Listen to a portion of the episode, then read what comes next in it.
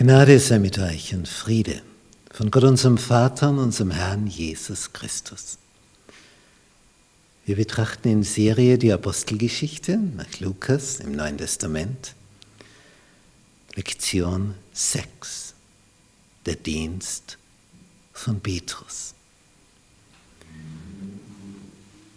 Wenn man so die Apostelgeschichte insgesamt betrachtet, so merkt man, dass in den ersten Kapiteln vorwiegend Petrus die Hauptfigur ist, was er so erfahren, erlebt hat mit Gott, welche Höhepunkte das sind. Und je weiter dann dieses Buch voranschreitet, desto mehr wird Paulus die Hauptfigur. Und jetzt ist so das, das letzte Mal, wo wir schwerpunktmäßig Petrus erleben, was sich damals getan hat. In Lydda und Joppe. Das sind zwei Orte in Palästina. Hier haben wir Lydda und hier haben wir Joppe. Die sind nicht allzu weit voneinander entfernt. Das ist also per Fuß ohne weiteres in relativ kurzer Zeit machbar. Und dort gibt es jetzt auch Christengemeinden in diesen Orten und Petrus besucht die. Und da wird berichtet in Apostelgeschichte Kapitel 9, wie Petrus in Vers 32 nach Lydda kam. Und dann heißt es, dort fand er einen Mann mit Namen Aeneas. Und dann wird klar, wie es dem geht. Seit acht Jahren ans Bett gebunden. Der war gelähmt. Und nur wer je in so einer Situation war, acht Jahre ans Bett gebunden, gelähmt. Nur wer das selber erlebt hat, der kann sich da hineinversetzen, was das heißt. Was sagt Petrus zu dem? Aeneas, Jesus Christus macht dich gesund. Steh auf, mach dir selber das Bett. Und sogleich stand er auf. Das sahen ihn alle, die in Lydda und in Sharon wohnten. Sharon, das ist diese Ebene hier, das ist die Ebene Sharon, also die ganze Umgebung hier rundherum. Sie haben das miterlebt. Ergebnis, sie bekehrten sich zu dem Herrn. Den war glatt, das, das ist Gott. Es ist gewaltig. Und nicht weit entfernt von Lydda ist Joppe. Und in Joppe war eine Jüngerin mit Namen Dabita. Das heißt übersetzt Reh, weil sie war so, so schnellfüßig, flink wie ein Reh. Die tat viele gute Werke, gab reichlich Almosen. Die war eine super Schneiderin die hat eifrig genäht und die war beliebt überall. So ein richtiger Schatz. Und dann heißt es, es begab sich aber zu der Zeit, dass sie krank wurde und starb. Da wuschen sie sie, legten sie in das Obergemach und dann hören sie, dass Petrus gerade in Lydda ist, also gar nicht so weit entfernt, dann senden sie ein paar dorthin und Petrus ist willig zu kommen. Und als er dann dort ist, führten sie ihn hinauf in das Obergemach und es traten alle Witwen zu ihm. Sie weinten und sie zeigten ihm die Röcke und Kleider, die diese Dabiter gemacht hatte als sie noch bei ihnen war. Was für ein Verlust. Was das für eine liebe Frau war. Und jetzt ist sie tot. Und sie weinen und weinen. Und als Petrus sie alle hinausgetrieben hatte, heißt es in Vers 40 von Kapitel 9, kniete er nieder, betete und wandte sich zu dem Leichnam. Tabitha, steh auf. Und? Sie schlug ihre Augen auf. Und als sie Petrus sah, setzte sie sich auf. Er aber gab ihr die Hand und ließ sie aufstehen und rief die Heiligen und die Witwen und stellte sie lebendig vor sie. Und das wurde in ganz Joppe bekannt.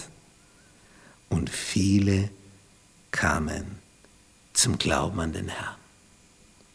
Und es geschah, dass Petrus lange Zeit in Joppe blieb, bei einem Simon, der ein Gerber war. Lange Zeit blieb er jetzt hier. Heute Jaffa. So hat Gott in der frühen Kirche gewirkt. Im Haus von Cornelius. Wir begeben uns jetzt nach Caesarea. Das ist das Zentrum für die Römer.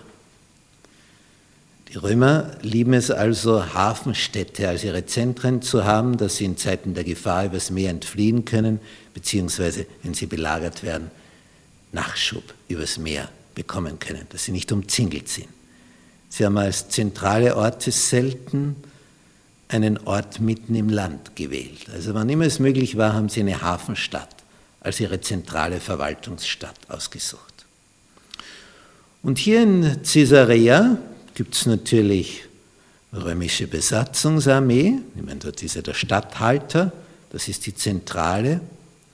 Und der Oberbefehlshaber dieser Armee dort ist ein gewisser Cornelius, also ein hoher Offizier. Das ist aber kein typischer Römer, denn von ihm wird Folgendes berichtet. Er war der Hauptmann der Abteilung, die die italische genannt wurde, also vom Kernland Italien her. Und dieser Cornelius war fromm, ich meine, das ist ein Offizier, gottesfürchtig mit seinem ganzen Haus, aber nicht nur das. Er gab dem Volk viele Almosen. Der Besatzer saugt nicht die Besetzten aus, sondern gibt den Bedürftigen, den Armen. Und er betete immer zu Gott. Also der Mann war eine Ausnahmeerscheinung. Wo hast denn das gehört? Ein Offizier, der so unterwegs ist. Sagenhaft. Und der Himmel weiß um ihn.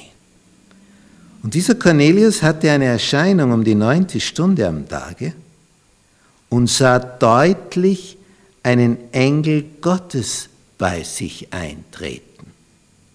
Bitte, das ist kein Jude, das ist ein Römer, ein Heide, der aber sehr viel für die Juden tut.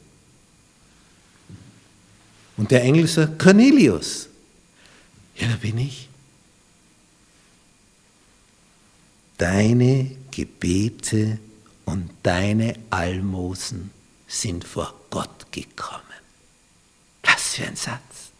Wurde registriert. Es geht nicht unbemerkt vorüber. Und Gott hat ihrer gedacht, dieser Almosen. Und jetzt kommt was.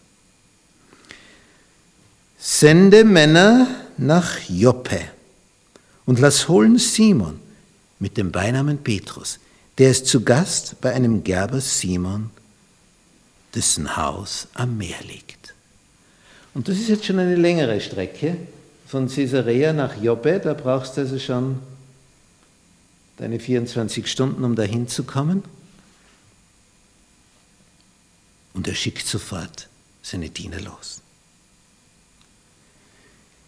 Der Engel, als der gegangen war, rief Cornelius zwei seiner Knechte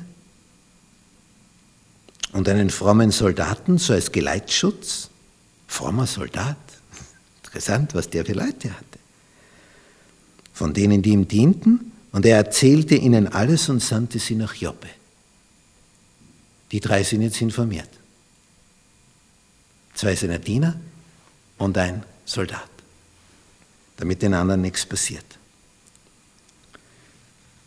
So, was passiert parallel? Die sind schon unterwegs. Petrus ist in Joppe, der ahnt noch nichts und der hat eine Vision. Auch als er betet um dieselbe Zeit wie Cornelius, um 3 Uhr nachmittags, um 15 Uhr, sieht er ein Leintuch, das in allerhand unreine Tiere, die man nicht essen kann, Schlangen und Raubtiere mit auf Tatzen und solches Zeug. Und das wird herabgesenkt in dieser Vision die Tiere da drinnen in diesem Leintuch und eine Stimme sagt, steh auf, schlachte und iss. Und in 3. Mose 11 heißt es, dass man das nicht essen soll, unrein. Und Petrus sagt, oh nein, ich habe noch nie sowas gegessen. Und das passiert dreimal. Der kennt sich überhaupt nicht aus, was das soll. Und dann hört man unten ein Klopfen. Es stehen die von Caesarea an der Tür. Die sind einen ganzen Tag marschiert, das heißt 24 Stunden unterwegs. Das heißt, die haben schon auch geschlafen inzwischen, aber dann kommen die da an, 24 Stunden später nach der Vision, die der Cornelius hatte. Und Petrus bekommt jetzt die Info. Da unten stehen jetzt Heiden, nicht Juden. Und die laden dich ein, nach Caesarea zu kommen. Geh du mit ihnen ich habe sie gesandt.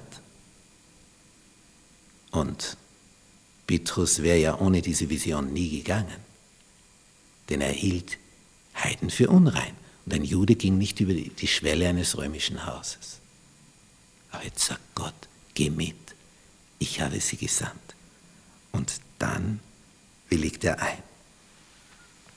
Und das Ganze wird eine gewaltige Geschichte die Gabe des Heiligen Geistes.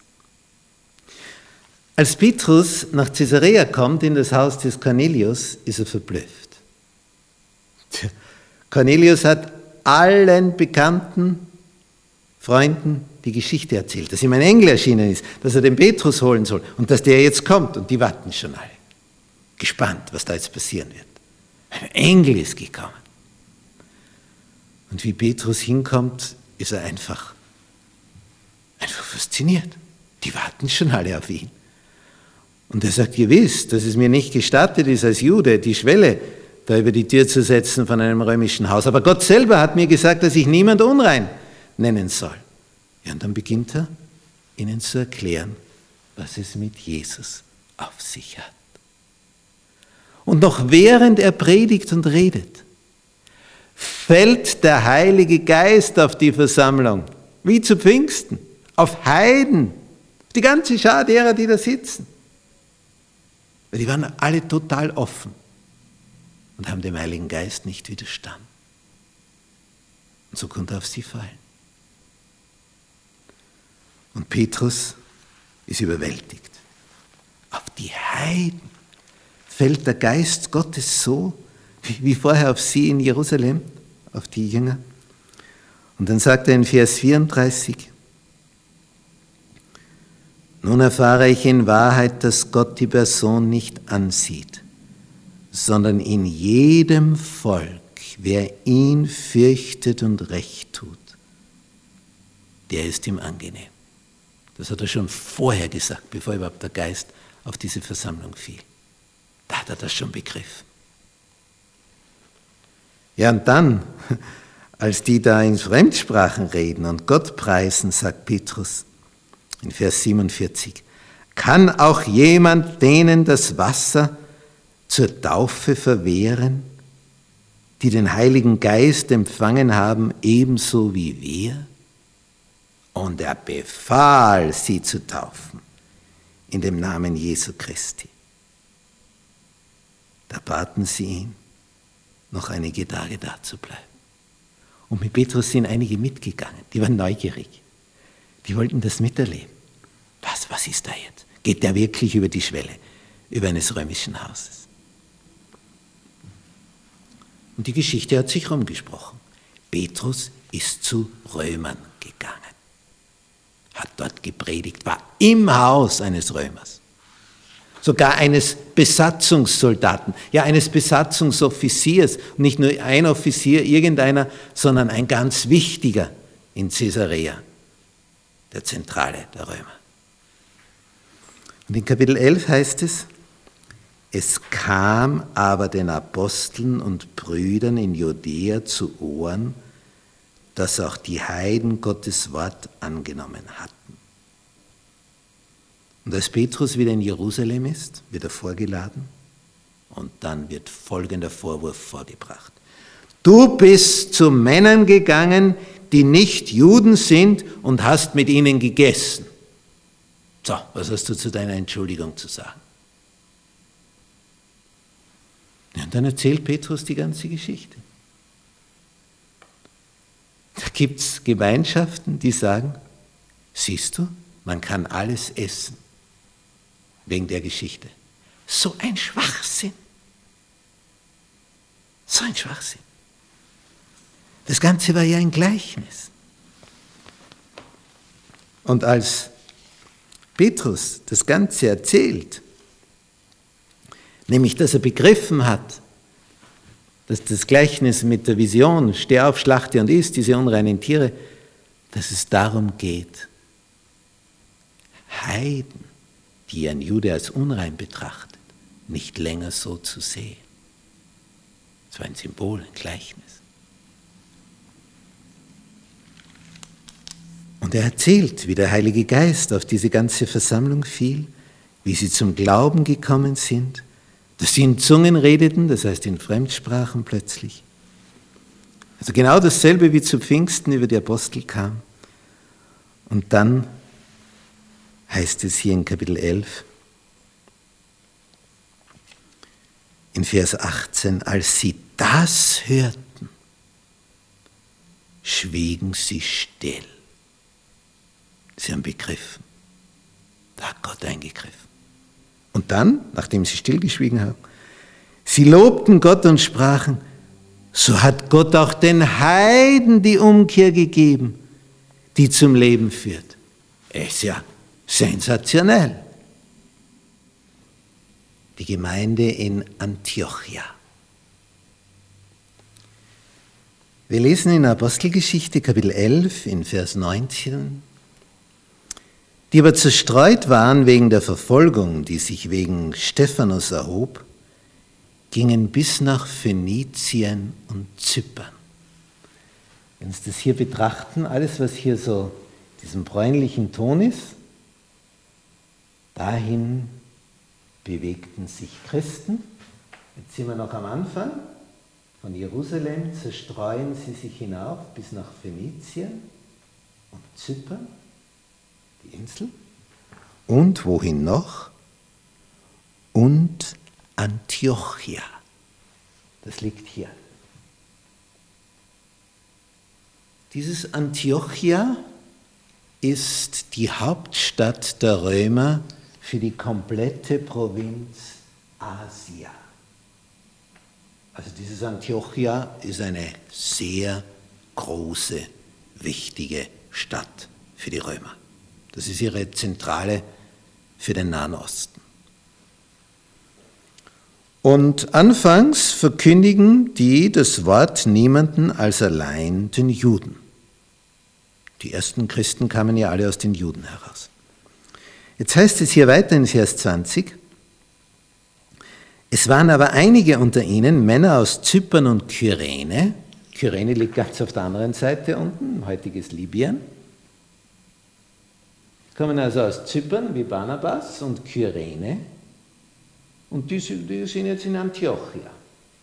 Die sind also gewohnt, in anderen Gegenden zu sein. Die kamen nach Antiochia und redeten auch zu den Griechen. Erstmals. Und predigten das Evangelium vom Herrn Jesus. Ja, darüber zu predigen ist eine Sache, aber es war die Reaktion. Und die Hand des Herrn war mit ihnen. Das klingt schon einmal gut. Und eine große Zahl wurde gläubig und bekehrte sich zum Herrn. Eine große Zahl wurde gläubig und bekehrte sich zum Herrn. Und zwar waren das so viele, die Kunde davon ist bis nach Jerusalem gedrungen. Und jetzt hat man dort gemerkt, ja, da, da, da, da müssen wir wen hinschicken. Sie sandten Barnabas, der kann so gut mit anderen von außen. In Vers 23 lesen wir, als dieser dort hingekommen war und die Gnade Gottes sah, weil also viele sich bekehrt haben, wurde er froh und ermahnte sie alle, mit festem Herzen an dem Herrn zu bleiben. Das ist eine Sache, sich zu verlieben und dann auch dran zu bleiben. So ist es auch mit der Beziehung zu Gott. Zuerst, wie komme ich zu ihm und dann, wie bleibe ich bei ihm. Barnabas war ein bewährter Mann voll heiligen Geistes und Glaubens. Das ist eine Zentralgestalt der frühen Kirche. Und viel Volk wurde für den Herrn gewonnen. Jetzt geht es noch weiter. Also da, da hat sich was getan in diesem Antiochia. Da hat sich was bewegt. Und der Barnabas merkt, puh, da bin ich ja überfordert, da bräuchte ich jetzt einen Spezialisten. Ah, das wäre was für, für Saulus, der zum Paulus wurde. Der würde hierher passen. Und so begibt sich Barnabas auf den Weg von Antiochia und wandert hinüber bis nach Tarsus. Denn dorthin war ja Saulus abgeschoben worden in die Versenkung, in die Pampa gewissermaßen, weg von Jerusalem, damit sie ihn nicht umbringen. Barnabas zog aus nach Tarsus, Saulus zu suchen. Er hat keine Ahnung, wo er ihn dort findet. Er weiß nur Saulus aus Tarsus und Tarsus ist eine große Stadt. Aber er findet ihn. Er findet ihn dort. Und er brachte ihn nach Antiochia. Hat also gesagt, du komm mit, ich brauche dich. Das sind so viele Neubekehrte, die brauchen Infos, die brauchen Belehrung. Komm mit, unterstütz mich. Und der geht mit. Und ein ganzes Jahr lang unterrichten Barnabas und Paulus die Neubekehrten. Heiden, die Christen geworden sind in Antiochia. Sie lehrten viele in Antiochia. Und dann kommt ein Satz, das ist eine beliebte Quizfrage bei Bibelquiz. Wo wurden die Nachfolger Jesu zuerst Christen genannt? In Antiochia.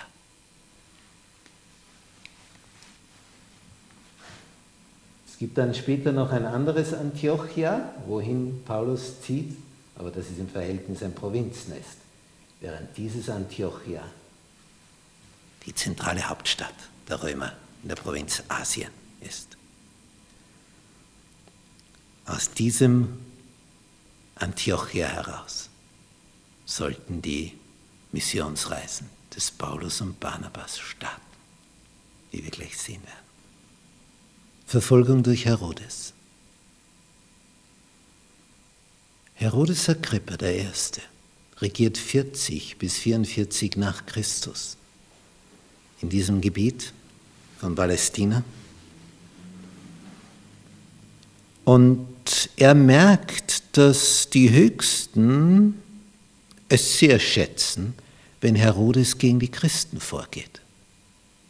Und so lässt er Jakobus, den Bruder des Johannes, die waren immer beisammen, Johannes, Jakobus, Petrus, in diesen dreieinhalb Jahren, wo sie mit Jesus gingen. Und dieser Bruder von Johannes, Jakobus, wird verhaftet und von Herodes umgebracht, ermordet. Der lässt ihn töten.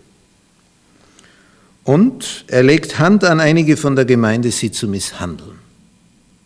Und wie er merkt, dass es den, den Obersten der Juden gefällt, dann steigert er das Ganze noch. Dann lässt er auch noch Petrus verhaften. Und zwar mit einer Sicherheit ohnegleichen, denn dieser Petrus ist ja schon einmal aus dem, aus dem Gefängnis entwischt, weil Engel ihm das Tor geöffnet haben, mit anderen gemeinsam.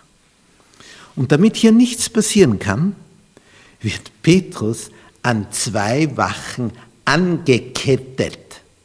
Das heißt, selbst wenn jetzt einer kommen würde, um da geheimnisvoll die Tür aufzumachen, wenn Paulus, äh, Petrus fliehen will, er ist angekettet an zwei Soldaten. Also unbemerkt kann er nicht entkommen. Die würden wach werden, wenn er anfängt wegzulaufen. Und dann ist das Tor verschlossen und davor auch noch zwei Wachsoldaten. Und die wechseln sich ab, die ganze Nacht hindurch. Also je vier, die da Petrus bewachen, chancenlos. Am nächsten Tag wird er getötet, hingerichtet wie Jakobus. Und dann steht die Gemeinde, so lesen wir das in Apostelgeschichte Kapitel 12, betete unaufhörlich zu Gott. Ganze Nacht Gebetsversammlung. Und dann passiert Folgendes. Petrus schlief also zwischen zwei Soldaten mit zwei Ketten gefesselt und die Wachen vor der Tür bewachten das Gefängnis um Gott zu zeigen, so, da geht es jetzt nicht, so wie früher, dass die da wieder aus dem Gefängnis rauskommen. Kapitel 12 und hier der Vers 7. Und siehe, der Engel des Herrn kam herein. Und Licht leuchtete auf in dem Raum, im Gefängnis. Da kann also durch verschlossene Türen. Petrus wird am nächsten Tag umgebracht, aber er schläft friedlich zwischen den zwei Soldaten. Der schläft so tief und fest, es steht hier, der Engel stieß Petrus in die Seite. Da muss also etwas unsanft vorgehen, dass der überhaupt wach wird. Der schläft wie ein Murmeltier, obwohl er sterben soll. Der Engel weckte ihn und sprach, steh schnell auf. Ja, dann steht er auf, aber dann werden die anderen zwei wach, wenn er aufsteht. Nicht? Die Ketten sind ja bei den anderen angebunden. Was passiert? Die Ketten fielen ihm von seinen Händen. Gott hat Humor, oder? Da, da, da versuchen Menschen alles mit, mit Sicherheit pur durchzuziehen, dass der nicht entkommen kann. Und die Ketten fallen ihm von den Händen. Einfach so. Das ist Gott. Tja, und dann sagt der Engel, gürte dich, zieh deine Schuhe an. Und er tat es. Und er sprach zu ihm, wirf deinen Mantel um und folge mir, wie meinem Kind sagt, zieh die Schuhe an, bind den Gürtel fest, hielt den Mantel drüber. Und er ging hinaus und folgte dem Engel und wusste nicht, dass ihm das wahrhaftig geschehe durch den Engel, sondern er meinte, eine Erscheinung zu haben. Nicht, wenn du so einen Traum hast und denkst, es wäre schon schön, nicht jetzt so hinausgehen, aber ich bin halt im Gefängnis angekettet zwischen zwei Soldaten. Aber es war wirklich so. Und als er dann draußen im Freien ist, sie gingen durch die erste Wache, durch die zweite Wache. Sie kamen zu dem eisernen Tor, das zur Stadt führt. Das tat sich ihnen von selber auf. interessantes Gefängnis, oder? Und sie traten hinaus und gingen eine Straße weit und dann war der Engel weg, weil jetzt kennt er sich eh schon selber aus. Und dann kommt der Petrus zu dem Haus, wo die Abendversammlung, die Nachtversammlung ist, wo sie für ihn beten. Dann klopft er. Dann kommt die Magd, fragt, wer ist es? Ich sage, ich bin der Petrus. Dann macht die nicht auf, vor lauter Freude, sondern rennt zurück hinein, stört die Gebetsversammlung und sagt, Petrus ist da! Und die sagen, du spinnst. Der ist im Gefängnis, der wird morgen umgebracht. Wohl, der steht vor der Tür. Dann rennen alle zur Tür und der klopft noch immer. Er möchte natürlich gern hinein, draußen fühlt er sich nicht so wohl. Er ist ja gerade aus dem Gefängnis getürmt. Und dann kommt er rein und erzählt ihnen das. Das war was. Man hat für ihn gebetet, aber nicht damit gerechnet, dass er befreit wird. So sind wir Menschen. Wir beten und trauen es Gott nicht zu. Wie kleinkariert sind wir doch. Zusammenfassung. Der Dienst des Petrus.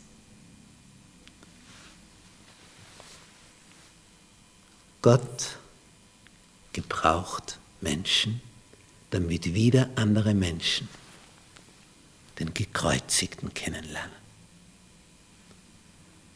Und das Besondere, dass Jesus bereit war, das zu erleiden, liegt ja daran, erstens ist er der Höchste des Universums, wird freiwillig Mensch, aber nicht nur das, nimmt freiwillig das auf sich. Er bräuchte nur so machen und weg ist er.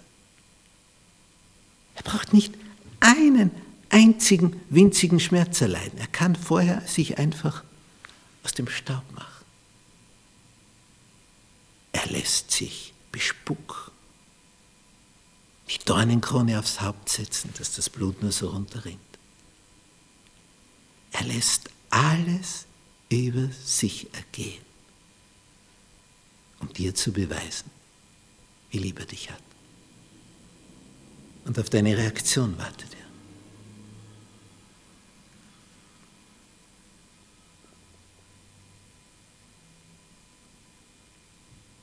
Er wartet darauf, dass du reagierst. Und diese Geschichten hier sind beschrieben, um zu zeigen, was Gott zu tun vermag, wenn jemand total sich ihm zur Verfügung stellt und sich ihm weiht.